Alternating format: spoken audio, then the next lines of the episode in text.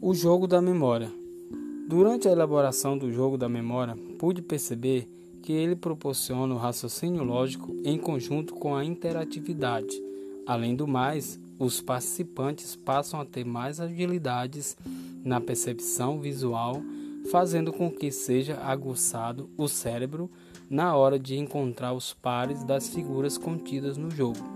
E esse jogo tende a ser usado como brincadeira participativa onde se ganha muito com o aprendizado que ele proporciona, como saber esperar a vez de cada um ao se conhecer as regras, onde ganha-se quem fizer o maior número de pares, podendo ser utilizado para fixação de vários assuntos nas apresentações das disciplinas em que o professor está ensinando e que os alunos ficam mais por dentro do assunto falado na sala de aula e passam a terem mais conhecimento de forma criativa.